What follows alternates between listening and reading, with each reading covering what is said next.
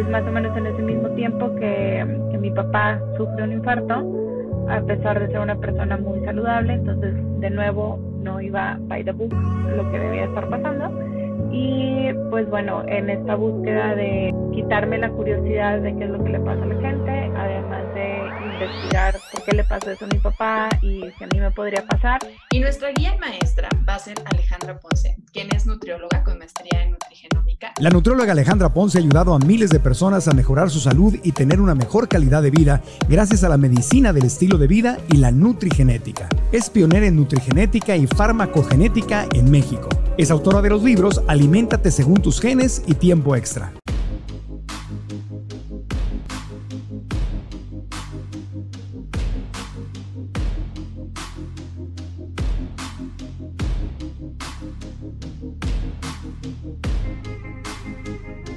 Hola creadores, bienvenidos a un episodio más del podcast. Para los que no me conocen, mi nombre es Marcelo Segarra y hoy les traemos a Alejandra Ponce, quien es una experta en nutrigenética y muchos otros temas más alrededor de eso. Ella es la fundadora de healthaging.mx y es autora de los libros de Tiempo Extra y también Aliméntate según tus genes, en los que aborda los temas de envejecimiento saludable, longevidad, nutrición gestacional, nutrigenómica y epigenética. Durante la entrevista Ale nos comparte muchísimo valor y algunas de las cosas que puedes aprender hoy llega a qué es la nutrigenética, qué relación tiene entre los genes y nutrición, el rol de nuestro ambiente y estilo de vida, como también el de nuestros genes. De ahí hablamos acerca de los estándares y métricas de una persona saludable y cómo envejecer saludablemente teniendo un mapa de la longevidad. Realmente es una entrevista increíble. Siento que nos quedó bastante corta por todo el expertise y todas las preguntas que realmente eh, tenía para, Alejandra. Como saben, la nutrición es un tema que me encanta muchísimo, así que sé que esto les va a encantar a los que igual eh, tienen muchas dudas sobre su nutrición, cómo funciona su cuerpo, sus genes y demás. Así que les invito a seguir el trabajo de Alejandra, seguir a Alejandra en redes sociales, y con eso espero que realmente puedan tomar notas, aprender muchísimo de esta entrevista, tal como lo hice yo. Espero que disfruten este episodio, tanto como yo. Si son nuevos acá, no se olviden suscribirse al canal de podcast y al canal de YouTube. Y ahora nos vamos al episodio con Alejandra. Hola Alejandra, ¿qué tal? ¿Cómo estás? Bienvenida a Creadores. Gracias Marcelo, un gusto estar aquí contigo. Mira, el tema de nutrición es un tema que me encanta. Eh, la verdad sé que es un poco lo que eres una experta, así que empecemos los primeros quizás dos, cinco minutos de, de, esa entrevista, eh, contigo explicando un poco lo que haces para la audiencia que no te, no te conoce, que no, mm, tampoco está muy familiarizado quizás con tu, con tu libro y demás. Entonces, ¿podrías comentarnos un poco qué es lo que haces, darnos un, background tuyo? Ok, este, yo estoy en nutrición, eh, me especialicé en nutrición en paciente crítico. Y después de ello me fui a estudiar una maestría en nutrición y genética, nutrigenética. Em, cuando me fui a estudiar esto fue por una cuestión de que durante mis prácticas yo veía que las personas como no reaccionaban igual ante, como, ¿sabes? By the book, es decir, eh, se daba una indicación, la seguían, a lo mejor no tenían el, la respuesta esperada y eso además de frustrarme mucho y ver cómo frustraba a la gente, me llamó mucho la atención. Y platicando con una, muy buena maestra mía, con Gaby, ella me ayudó a ver que existían otras áreas de la, de, de la nutrición, unas nuevas que estaban ya enfocadas en genética. Es más o menos en ese mismo tiempo que, que mi papá sufre un infarto, a pesar de ser una persona muy saludable, entonces de nuevo no iba by the book, lo que debía estar pasando. Y pues bueno, en esta búsqueda de quitarme la curiosidad de qué es lo que le pasa a la gente, además de investigar por qué le pasó eso a mi papá y si a mí me podría pasar, es que me voy a estudiar esta área nueva, muy especializada. Esto fue hace ya 13 años y donde empiezo a hacer mi carrera, ¿no? Eh, al día de hoy eh, he pasado por muchísimos proyectos, He dado clases en universidad, he dado clases en maestrías, en posgrados, conferencias internacionales. Ahorita estoy escribiendo un tercer libro. y lo que más me gusta y es lo que estoy haciendo en este momento, hago planes de longevidad personalizados basados en la genética de cada uno de mis pacientes. Entonces, hago estudios genéticos, con estos estudios genéticos les puedo hacer un plan de longevidad donde les digo, de acuerdo a los genes que están muy comprobados, qué tipo de estudios les conviene estarse haciendo cada año, porque pues son los que nos hablan de ciertos riesgos que están escritos en sus genes.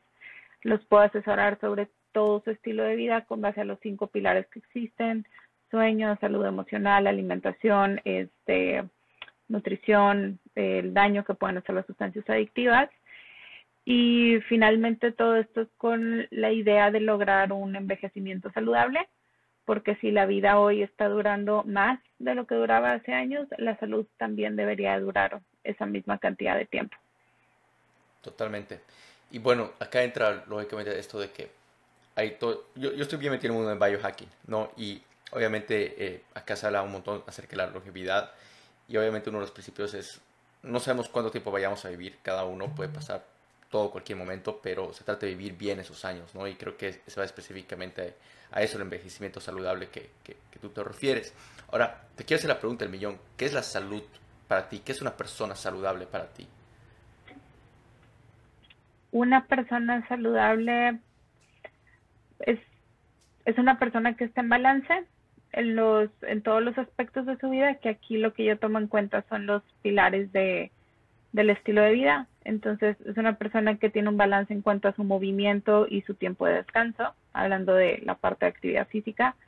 Eh, es una persona que tiene un balance entre su ingesta y su gasto calórico, además de que eh, tiene acceso a buenos alimentos de calidad.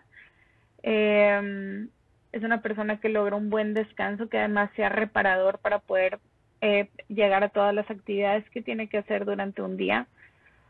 En cuanto a lo emocional, es una persona que, una persona saludable es una persona que acepta que todos tienen problemas y que el, el, hecho de tener quizá un acompañante en cuestión como de alguna terapia y demás, no significa que está mal, significa que quiere solucionar estos problemas. Y si en cuestión de sustancias adictivas, una persona saludable es una persona que no depende de estas sustancias para mejorar cualquier otro aspecto de su vida. Entonces, aquí, ojo, o sea, hay mucha controversia respecto al alcohol, es bueno, es malo, tal, ¿no?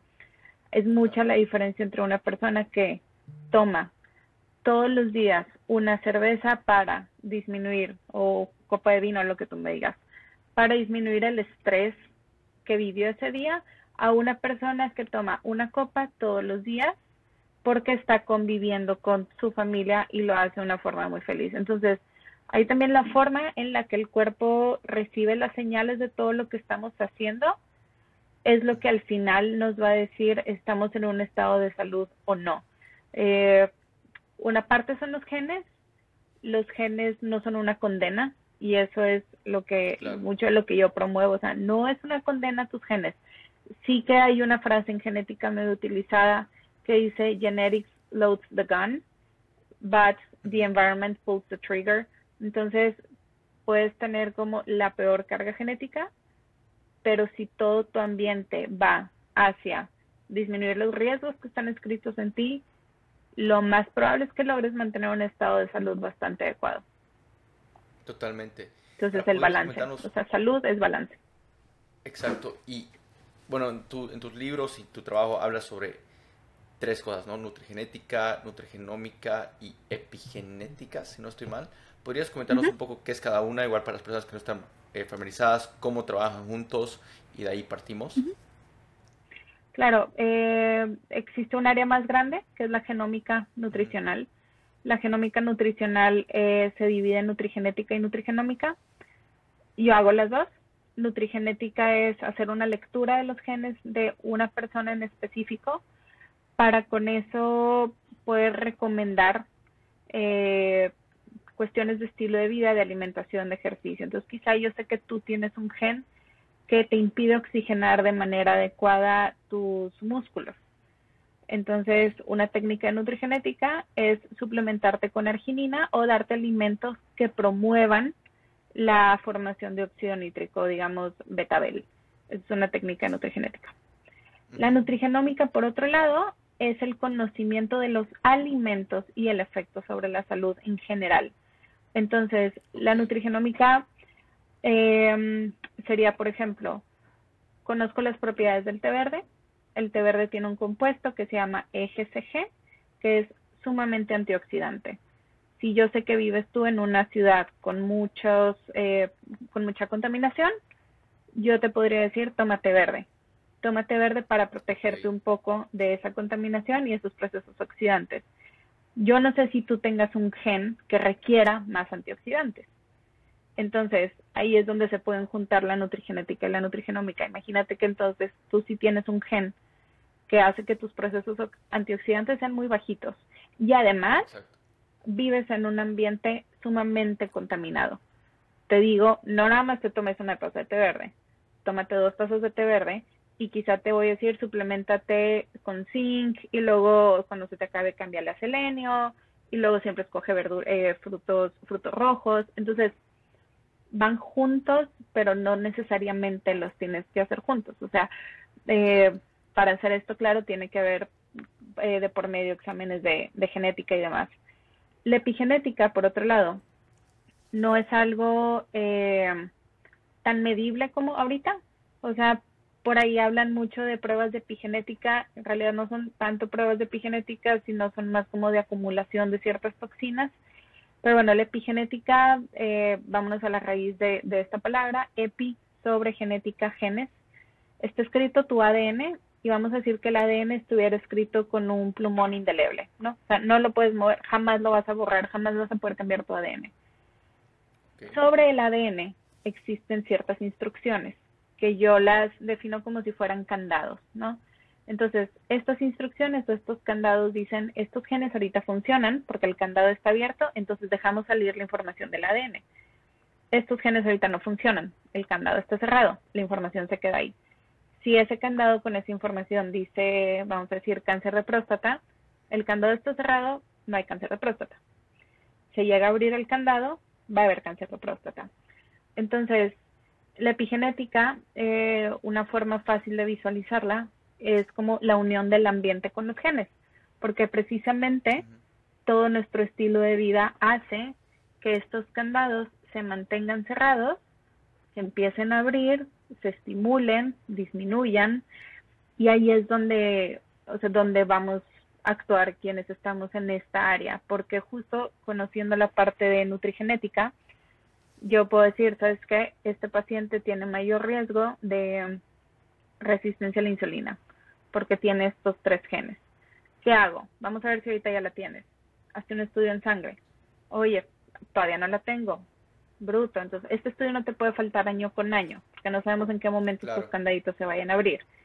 ¿Qué podemos hacer para mantener estos candados cerrados? Y ahí es donde vienen una serie de estrategias eh, muy personalizadas para los pacientes, donde decimos, bueno, ya tu familia lo tuvo, ya sabemos que está escrito en ti, puedes hacer todo esto para mantener eh, los candados cerrados, pero también es bien importante que año con año lo estés revisando porque al final eh, la mayoría de las enfermedades crónico-degenerativas, si son detectadas desde un inicio, se controlan y se revierten.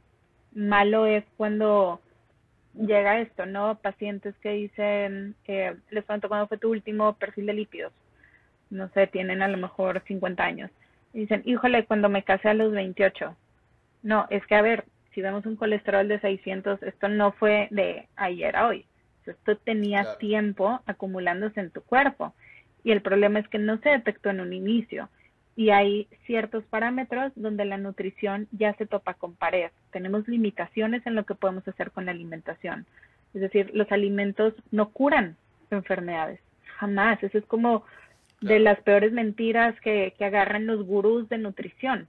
No es cierto, no curamos, no podemos, no, no tenemos ese efecto. Los alimentos se van descomponiendo hasta que quedan partículas muy pequeñas y esas muy pequeñas no van a actuar sobre el monstruo de la enfermedad. Y ahí es donde yo sí soy muy sincera y le digo a los pacientes, tú ahorita necesitas ir con un médico para que controle el padecimiento y yo con la alimentación te ayudo a que todo funcione mejor. Entonces, eso es como la forma en la que va las tres, ¿no? La nutrigenética, la nutrigenómica y la epigenética. Van todas juntas, se entremezclan, pero en realidad son tres eh, ciencias distintas. Hola creadores, una pequeña pausa, no suelo correr ningún tipo de publicidad en el canal para poder brindarte la mejor experiencia. Sin embargo, la única forma que esto crece es a través de referencias. Así que lo único que te pido es que puedas tomarte de 5 a 10 segundos para compartirlo de la misma manera que tú lo encontraste, ya sea publicando redes, compartiendo una historia o enviárselo a alguien a quien le sirva. Esto significaría el mundo para mí que puedas hacerlo y que podamos seguir impactando vidas. Así que de vuelta al episodio. Wow, no, me encanta cómo lo, has explicado y lo has puesto de esa manera, o sea, lo, entendí completamente y, o sea, esto sería lo que me hubiera encantado ver cuando era sumamente pequeño, ¿no? Porque yo tenía, o sea, hace poco me hice un examen de genética y pude entender muchísimas cosas que, que tenía, eh, ¿no? O sea, pude conectar los puntos de y, y, me que todo recibir esa información cuando era pequeño o cuando recién estaba empezando a hacer ejercicio y poder entender más mi cuerpo, mi genética y demás, porque, o sea, fui una persona que me, me costó muchísimo bajar de peso en su momento eh, y no, entendía por qué, simplemente no entendía por qué intentaba de todo, este, todo tipo de dietas y hasta que obviamente fui conociendo mucho más mi, mi cuerpo y midiendo, poniendo ciertas métricas claras y hasta que igual hace poco me hice el examen de genética y ya pude conectar muchísimos puntos Em, y especialmente aumentar mi capacidad de rendimiento, ya saliendo mucho más allá de la apariencia física. Ahora, muchas personas creen a veces de que eh, tienen una vida saludable simplemente porque igual son este, flacos o tienen muy poco porcentaje de grasa como tal. Entonces creo que lo que acabas de explicar simplemente ata eso, ¿no? De que eh, lo, lo, que decías, lo, lo, que es realmente una vida saludable, una persona saludable, no necesariamente es la persona este, eh, flaca o que está sobrepeso, ¿no? Eh, a veces no, eh, no hay esa correlación, ¿no? Y a veces eso igual llega a ser peligroso para ciertos este, pacientes o personas que creen que porque no están pesando mucho, simplemente están saludables. Ahora, quisiera un poco hablar de, del impacto de la nutrición que ves en tus pacientes en el lado más, se puede decir, psicológico, emocional por ejemplo, hace poco estaba escuchando una, entrevista, eh, no me acuerdo muy bien de, quién era, eh, pero hablan mucho sobre el, estado de cetosis, ¿no? Eh, cómo ayuda a muchos pacientes a, calmar la ansiedad, depresiones, salir de depresiones, o sea, que se ha empezado a utilizar mucho más en el lado con psicólogos, psiquiatras, trabajando de la mano con algunos psicólogos. no sé si tú es algo es algo que tú has escuchado, es algo que trabajas y cómo tú ves el impacto de la nutrición con el lado este, emocional en este caso. Fíjate que en cuestión de la cetosis hay que tener como mucha precaución cuando lo estamos recomendando porque finalmente es un cambio bioquímico muy fuerte eh, en el cuerpo y si bien es muy útil para padecimientos psiquiátricos y neurológicos, no lo va a hacer para todas las personas. Entonces, hay personas que mencionan sentirse muy bien cuando están haciendo ayuno, cuando están en cetosis y tal. Se sienten muy concentradas. Entonces, tú imagina esto, eh, tus genes. Los genes de todos nosotros son sumamente primitivos. Cuando tú no comes algo, se activan estos genes primitivos de búsqueda de alimento, de supervivencia. Si te sientes más concentrado, es cierto. Y hasta se acentúa tu olfato, tu gusto, tu vista, todo. Es porque estás en un estado de alerta. Primitivo, estás buscando alimento. Por eso estás concentrado. Por eso en el trabajo lo sacas rápido, porque tu chamba es sacar esto rápido para poder irte a buscar comida. No realmente es que esté teniendo un impacto positivo. Estás llevando tu cuerpo a un nivel de estrés innecesario. ¿Por qué habrías de concentrarte nada más bajo una cuestión de falta de alimento y de ayuno? ¿Por qué no eres capaz de hacerlo solo?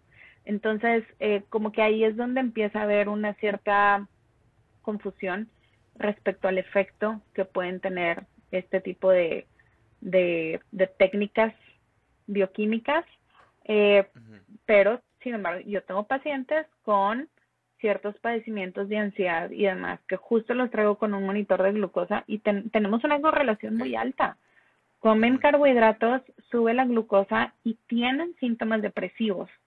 Entonces, ahí es donde tenemos que estar revisando en realidad qué es lo que está pasando detrás. Y estos pacientes a veces es, les pasa eso durante el trabajo, pero no les pasa cuando se van de vacaciones. Entonces es una combinación entre el consumo de carbohidratos y el estrés del trabajo, porque cuando los consumen y no hay estrés, no hay un efecto negativo. Entonces no podemos generalizar, donde sí hay protocolos muy estudiados y muy específicos, son pacientes con migrañas, de un tipo de migrañas, pacientes con eh, epilepsia, pacientes con autismo, diferentes grados de autismo, y pacientes con depresiones crónicas, también pensando siempre en llegar a la cetosis requiere de un protocolo y cualquier protocolo te da un orden. Todo orden le quita, eh, le quita a tu día incertidumbre. Quitar incertidumbre baja el estrés. Tener orden, quitar incertidumbre y bajar el estrés es también una forma de controlar todos los procesos de ansiedad y depresión. Entonces, ¿qué fue al final? El orden, eh, la cetosis, el quitar la incertidumbre, tal. Al final funciona, funciona. Entonces, si el paciente lo puede hacer, dale. O sea, lo que, lo, que quieres hacer es sacarlo de esa depresión. Punto.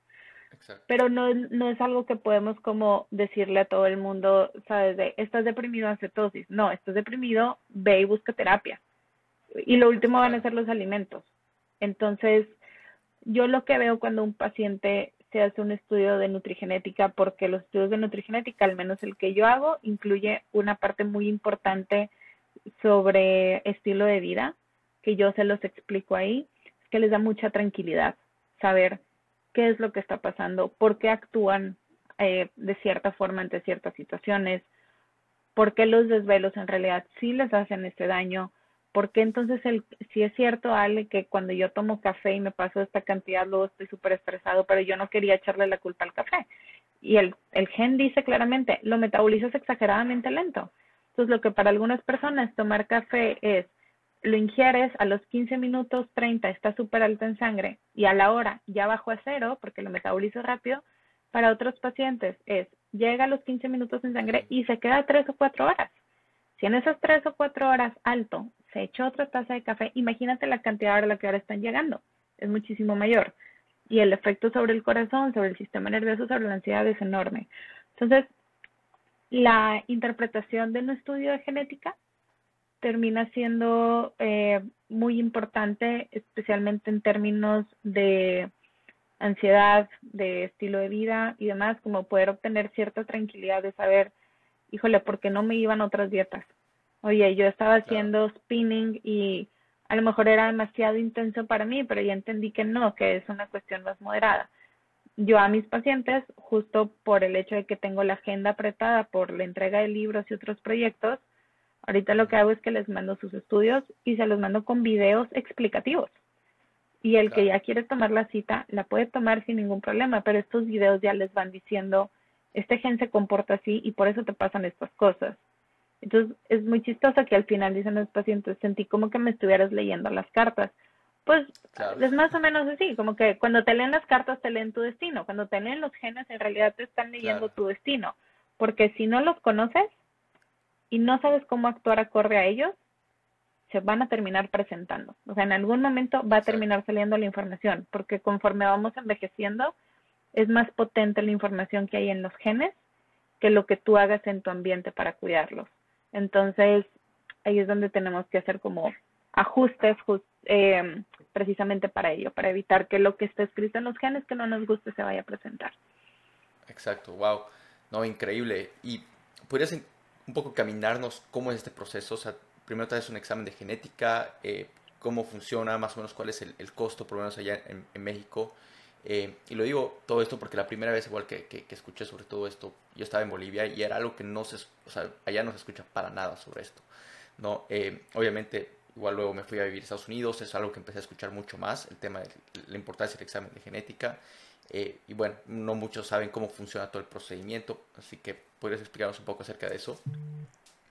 Existen muchos exámenes de genética, hay que saber cómo escoger cuál es dependiendo de las de las respuestas que quieres obtener.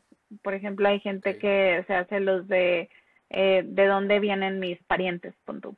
O sea, el tipo un ancestry. Eh, pues bueno, o sea, ese te, va a decir dónde vienen los genes, ya está, no te va a decir nada más.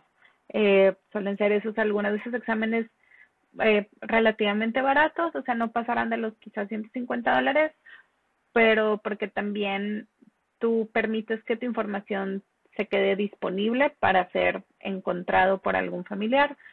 Yo ahorita eh, soy como muy precavida respecto a la información genética, porque si bien ahorita no hay una legislación sobre qué tanto se puede llegar a utilizar, eh, no sé cómo va a estar después el tema en una cuestión de seguros, de ser discriminado en algún lugar de trabajo por ciertos genes, no sé. O sea, la verdad es que seguimos muy en pañales respecto a eso, entonces mi recomendación es cuiden su información genética lo más posible. Úsenla para ustedes. Eh, como te digo, existen muchos tipos de estudios. Hay estudios que hablan directamente de enfermedades, eh, que ahí hay, hay algunas enfermedades donde si está escrita en los genes, o sea, la probabilidad es muy alta de que te vaya a pasar. O sea, sí que existen enfermedades, son muy raras, de hecho, forman parte de lo que llamamos eh, este, rare diseases, no son nada comunes, pero si lo tienes escrito en los genes, lo más seguro es que te va a pasar independientemente de lo que hagas en el ambiente. Eh, entonces, bueno, hay gente que no se quiere enterar de eso. Hay gente que dice, pues sí, para empezarme a revisar, ¿vale? Y están otros tipos de estudios, que es, por ejemplo, el que yo hago, que es muy aplicado. O sea, el estudio que yo hago da información que puedas aplicar hoy. No, le, no se lee ningún gen que no podamos aplicar. Porque en qué caso te voy a decir yo, tienes mal esta versión del gen, y tú vas a decir, ¿y qué hago? Yo no me voy a quedar callada. Y tú decir, pues, pues ya ni modo, ya. O sea, imagínate, no oxigenas. Ah, ¿y qué hago? No, pues nada, a lo mejor te va a dar un infarto. Y tú en shock, ¿no? O sea, no se vale hacer esas cosas. Si se va a estudiar un gen, si se va a leer un gen, si se va a vender como la información, es porque se tiene que dar una técnica de qué hacer con ella. Si no, eh, pasa lo que pasó hace muchos años, cuando se empezó a hacer el de uno de Alzheimer's en, en Estados Unidos, y la gente, pues, tipo, tengo el riesgo y hubo una psicosis, hubo demandas, cerraron laboratorios y tal, porque al final no se puede hacer nada con ese gen, pero nadie les dijo que, o sea, la gente decía, ah, pues lo voy a comprar y me van a decir qué hacer, pues no, nada más te, va a dar a lo mejor. Entonces, bueno, pues es un, es un rollo eso, ¿no? Eh, ¿Cuánto cuestan los estudios? Digo, varía dependiendo de lo que te quieras enterar. El que yo utilizo en México sobrepasa los 12 mil pesos y dependiendo de qué tanta información quieras, o sea, ya, a partir de ahí, eh, sky is the limit. Hay muchísimos estudios. Hay otros más baratos. El que yo hago actualmente, que es el de longevidad, como utilizo muchísima información, pues sí requiero bastantes genes y tiene también este costo porque trabajo con una compañía de Estados Unidos que guarda tu información para siempre, sin publicarla, sin prestarla a terceros, es para ti. Entonces, conforme vayan saliendo nuevos exámenes, se les va avisando a los pacientes y se puede tener acceso a esos nuevos exámenes ya por un costo muy bajo. Entonces, hace poco ya salió de nuevo uno que estaban actualizando y que los pacientes lo querían y ya se les avisó y se cuenta que ya, o sea, en lugar de volver a hacerte la prueba, que es un raspado bucal, volver a pagar tus 12 mil, 15 mil, lo que quieras tú de pesos, pagan 4 mil pesos, 200 dólares y tienen un montonal de información. Entonces, esa es la otra, como si vas a si vas a comprar un test, revisa qué tanta información te da, cómo guardan tu información, quién tiene acceso a ella y qué va a pasar si quieres después un poco más de esa información. Eh, entonces, pues sí, mucho es analizar y revisar como quién está al frente, quién se encarga de interpretarlo, quién te va a mandar tus cosas, porque si solamente te van a mandar como una hoja y no hay como una interpretación un poquito más guiada, puede ser algo confuso y frustrante. Este, o sea, siempre igual buscar tener la oportunidad de poder tener una cita o al menos resolver dudas con alguna persona. Ok. Y este tipo de exámenes igual lo, acompañas, para, o sea, se hacen exámenes de todo tipo de biomarcadores apartos o solamente es genética, eh, cómo funciona esa parte, igual, qué, tan frecuente igual lo, lo, recomiendas. Los exámenes de genética se hacen una vez en la vida, por eso te digo que depende del estudio que te hagas o laboratorio que escojas, a lo mejor tienes que repetirlo, no es lo ideal, o sea, los genes nunca cambian. Biomarcadores yo los reviso acorde a lo que viene eh, en los genes y cuando los pacientes sí piden su cita eh, de interpretación conmigo, porque digo, como yo mando videos, información, ya les mando suplementos, les mando todo su plan de salud, todo su plan de longevidad, ya les llega su correo, alguien me dice, ya me quedó clarísimo, necesito la cita. Digo, la realidad es que no, pero si tienes dudas, o sea, todos mis pacientes tienen mi WhatsApp personal y me pueden estar escribiendo y siempre estoy contestando dudas. Pero los biomarcadores yo los pido acorde a eso o acorde también a lo que ya vemos en la cita. Por ejemplo, vi hace poco a una paciente que tuvo eh, cuando era adolescente una enfermedad eh, reumática y esta paciente se está preparando para un embarazo. Entonces yo tengo su examen de genética, eh, ya sabe qué suplementos darle, si tiene genes algo inflamatorios aparte tiene este antecedente. Aparte de los exámenes que yo les mando a hacer previos a un embarazo a mis pacientes, como en esta preparación, a ella le mandé a hacer por si acaso uno que se llama síndrome antifosfolípidos. Y este nos dice la probabilidad de que ella forme ciertos coágulos eh, durante, sus primeros, durante su embarazo y que pueda haber pérdidas o pueda haber algún problema. Y no es un estudio que normalmente yo pediría, no es un estudio que salen los genes que debo de pedir, pero el antecedente de ella, más sus genes inflamatorios, me dicen cielo. Entonces, ahí es donde entra la parte clínica para la evaluación de ciertos biomarcadores. No es algo que le pediría a todas mis pacientes, ciertamente es un estudio muy específico, bastante caro, este, y con ella valió la pena porque al final fue positivo. Entonces, ya se sabía que desde el inicio de su embarazo ella tenía que dirigirse de nuevo con su reumatólogo y con su ginecólogo porque iba a requerir eh, anticoagulantes inyectados. Entonces, los genes nos dan una guía y la historia del paciente nos da otra guía, porque también no todos salen los genes, o más bien, no sabemos, no, lo dije mal. Sí, todo está escrito en los genes, pero al día de hoy no sabemos para qué sirven todos los genes. Entonces, hay genes que estaremos analizando que nos dirán, aquí no hay ningún problema, pero la historia del paciente nos dice otra cosa.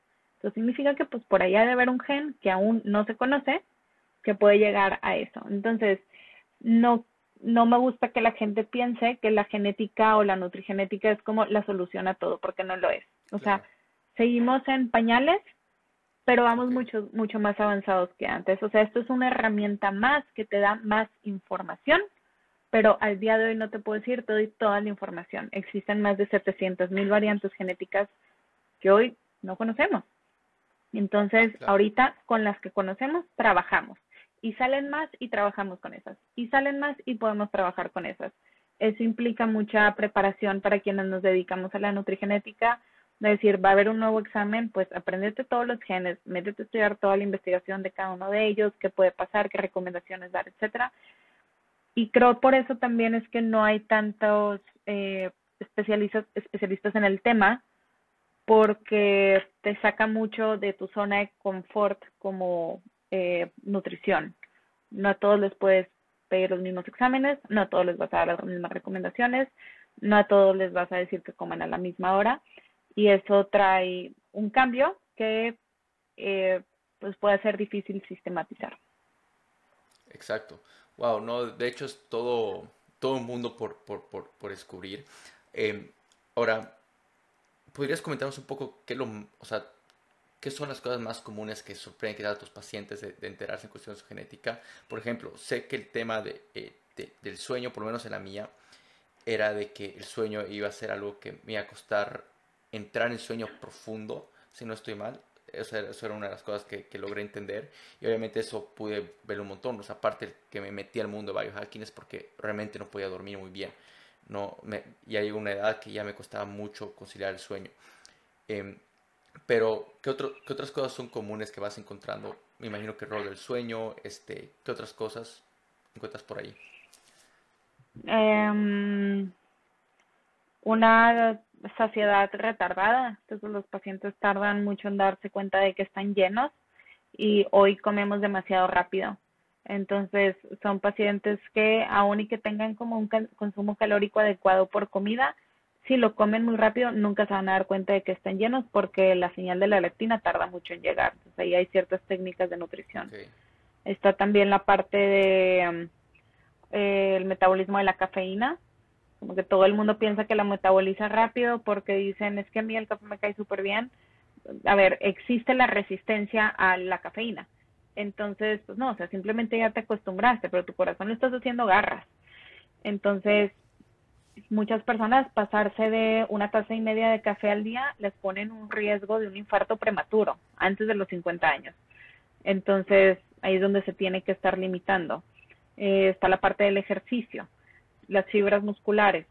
Eh, hay pacientes que llevan mucho tiempo como queriendo, ¿sabes? Como crecer, hipertrofiar y tal, y sus fibras musculares son de resistencia. En realidad les va a costar mucho, entonces los ves cargando bastante peso, pocas repeticiones sin ver un cambio, cuando en realidad es que es un músculo que raramente se ve hipertrofiar. Lo mejor que puedes hacer es marcarlo, pero con otras formas de cargar como eh, pues sí, tipo las pesas, las, los aparatos, las mancuernas, etcétera. ¿Qué otra cosa es común? Este hay un gen que habla sobre estado de ánimo, que en Latinoamérica está muy presente las, las mutaciones, donde no se forma suficiente dopamina y serotonina y se tiene que recurrir a fuentes externas, o sea, de forma, sabes, como inconsciente, recurres a fuentes externas para formar la dopamina y serotonina, Hablo entonces de cigarros, de alcohol, comida, este, eh, apuestas, etcétera, y, y que esto se puede resolver con suplementación, aparte de que si ya ha avanzado mucho algún proceso de adicción con algo de terapia. Entonces creo que son como algunos de los que se me vienen ahorita a la mente. Sí. Um, yendo con el último que acabas de mencionar, definitivamente bueno, yo, o sea, algo que, que escucho un montón personalmente, o sea, de personas súper cercanas a mí, es de que ellos se consideran personas depresivas, ¿no? Y quizás este componente genético que acabas de decir eh, es algo que, o sea, sí, lógicamente su genética es de que produce menos serotonina, dopamina, pero al tener quizás la suplementación correcta, ellos pueden ayudarse y usar eso quizás más a su, a su favor, ¿no? Puede tener ese mapa en vez de tomarlo como me gusta tomarlo como un, fixed mindset. Eh, a ver, lo toman como que estoy condenado, o sea, soy depresivo, mi padre es depresivo y, listo, ¿no? Y es así como soy, en vez de poder trabajar a su favor, ¿no? Entonces creo que es algo que eh, va a ayudar a muchos poder este, entenderse y demás. Ahora, para las personas que nos están escuchando y quizás no tengan los recursos para hacer ese tipo de examen de genética, ¿qué es lo que tú recomiendas? ¿Qué pueden hacer ellos para quizás ir conociéndose? ¿Hay algún tipo de metodología que, que recomendarías? Pues mucho es balance. O sea, tienes que balancear en cuestión de salud. Ahorita, hace rato te decía, me preguntabas, ¿qué es una persona saludable? Eh, toda la gente confunde, ¿no? Y dice, es que él hace un chorro de ejercicio, súper saludable. No, a ver, si no tiene un balance, no es saludable. Si todo el tiempo está pensando en hacer ejercicio y comer bien, no es saludable. Entonces, todo tiene que, tiene que haber un balance incluso en hacia dónde van los pensamientos, dónde estamos, o sea, no podemos estar pasándola muy padre con un grupo de amigos, en este, no sé, voy a decir, tipo el estadio, en un juego, y estar preocupados porque no hay ensalada, no es balance, no es saludable. Entonces, para las personas que quizá no puedan llegar a adquirir un estudio genético, lo mejor que pueden hacer es siempre buscar un balance, comprobarlo por medio de estudios clínicos, que estos me parece que A nivel mundial, la mayoría de los gobiernos los ofrecen de forma gratuita, aunque el proceso burocrático es pesado de eh, ve con el internista, párate ahí, o el médico familiar, y de aquí a que te haga estudios, y le digas, pues tengo muchos años de no hacérmelos, tal, tal, tal, ¿no? Pero, a ver, se tiene que hacer. En cualquier clínica tienes que estar buscando cómo estás al menos una vez al año. Yo recomiendo que, te hagan, que se hagan estudios clínicos el día de su cumpleaños, como que así nunca se te olvida que tienes que hacértelos entonces puedes saber que sí, pues estás envejeciendo un año más de forma crónica, eh, perdón, de forma cronológica, pero pues ver también cómo estás envejeciendo en la cuestión bioquímica. Oye, todo se encuentra igual. Ah, pues súper bien. Aún y que estoy envejeciendo en lo cronológico, en lo clínico me estoy quedando igual que todavía hace dos, tres años. Eso nos habla de muy buena salud. Entonces, eh, creo que lo ideal es como los check-ups. O sea, no hay nada como la prevención. Eh, digo, balancear, hacer ejercicio, como manejar bien el estrés y demás. Creo yo que ahora cada vez, o sea, no es que haya más prevalencia de estos genes, por ejemplo, de cuestión de estado de ánimo, depresión y demás, sino que estamos expuestos a mayor estrés del que antes había, porque además este hace eco más rápido por medio de la comunicación, la comunicación que tenemos que antes no teníamos estoy hablando de redes sociales y demás. Entonces, afecta mucho, sí. Y, y antes esto no existía. Entonces, no te enterabas cómo estaba viviendo gente en otras partes del mundo, qué estaban logrando, si había hambruna, guerra, matanzas, no era tan fácil. Tenías que ir a agarrar un periódico y la información a lo mejor ya te venía de cinco días después porque era lo que tardaba en llegar la información, etcétera. Entonces creo que ahorita hay una hay un conjunto entre genética y ambiente muy fuerte que dispara como te decía o sea genetics loads the gun the environment pulls the trigger. Entonces estamos en un ambiente muy ahorita sí que dispara más todo esto pero no es que haya una mayor prevalencia de estos genes. Es que simplemente el ambiente los está haciendo notar un poco más. Además de que ahora lo hablamos. Antes era tabú hablar de eso. Claro. Vale, la verdad que me encantó absolutamente todo lo que has compartido. Eh, sé que andas súper corto de tiempo. Eh, te quiero hacer eh, un par de preguntas más, ¿ya? Em, la primera es dónde pueden saber las personas más cerca de ti y demás. Este, me pueden buscar en mi Instagram, ahí viene como que donde hay más información, yo creo. No soy tanto de redes sociales, le batallo, la verdad, este, por lo mismo del tiempo pero me pueden buscar como arroba mx que es envejecimiento saludable. Eh, en el link ahí del bio ustedes le dan clic y viene toda la información, dónde hacer las citas, cómo hacerlas, dónde mandar un mail si quieren información, dónde bajar toda la cuestión de los costos y demás. Este, los exámenes de genética ahorita se hacen en México y se pueden enviar a Estados Unidos también. Fuera de eso, otros países no es posible porque como son muestras biológicas no se permite eh, el cruce por medio de fronteras, pero con Estados Unidos tenemos todos los permisos. Entonces, este, pues sí, ahí me pueden encontrar. Eh, ahí en el Instagram es donde pongo como eh, escribo en un diario que es eh, se, publica aquí en, en todo México. Se llama Milenio. Todos los lunes sale una columna mía que se llama Vivir más, vive más y mejor. Y este, ahí también lo pueden leer. Siempre subo los links y vienen todas las entrevistas y tal que, que, en las que he participado y mis futuros proyectos. Ok, buenísimo. Y acá nos vamos con la última pregunta que hacemos a todo speaker que viene. Es que si tuvieras tres últimos mensajes, digamos, pongámonos en, en, la hipótesis de que todo tu contenido desaparezca, que está allá afuera, tres últimos mensajes que quieras este, dejar, ya sea eh, familia, amigos, eh, tus seres queridos, ¿cuáles serían esos tres últimos mensajes? Este, el más importante es que no se nos olvide ser amables con las personas. Creo que no, no nos cuesta nada ser amables con la gente y este, tratar bien a los demás. Eh, otro es que la genética no es una condena, a menos que no la conozcas. Ahí sí lo creo. Si tú no conoces tus genes, es posible que sí estés condenado a repetir ciertas historias. Por eso si hoy alguien tiene la oportunidad de conocer su genética, eh, con ella pueden tomar muchísima eh, pueden tomar muchísimas mejores decisiones. Y el tercero es que si alguien que nos está escuchando o, que me escuchara en algún momento quiere en algún momento formar una familia, prepárense bien. Son tres meses de preparación para justo poder pasarle la mejor protección epigenética, las mejores versiones de los genes a sus hijos. Lo, lo que más quiere un papá es tener un hijo saludable y se puede hacer mucho de nuestra parte eh, teniendo un buen cuidado de nuestra salud en lo que le llamamos el trimestre cero, que son tres meses previos a la concepción o el inicio del embarazo.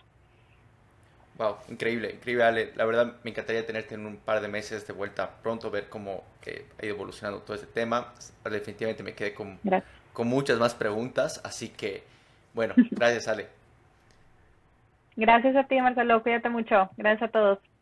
Gracias por ver este episodio. Si te gustó nuestro contenido y sacaste valor, por favor déjanos saber qué piensas en los comentarios, como también suscribirte a este canal de YouTube.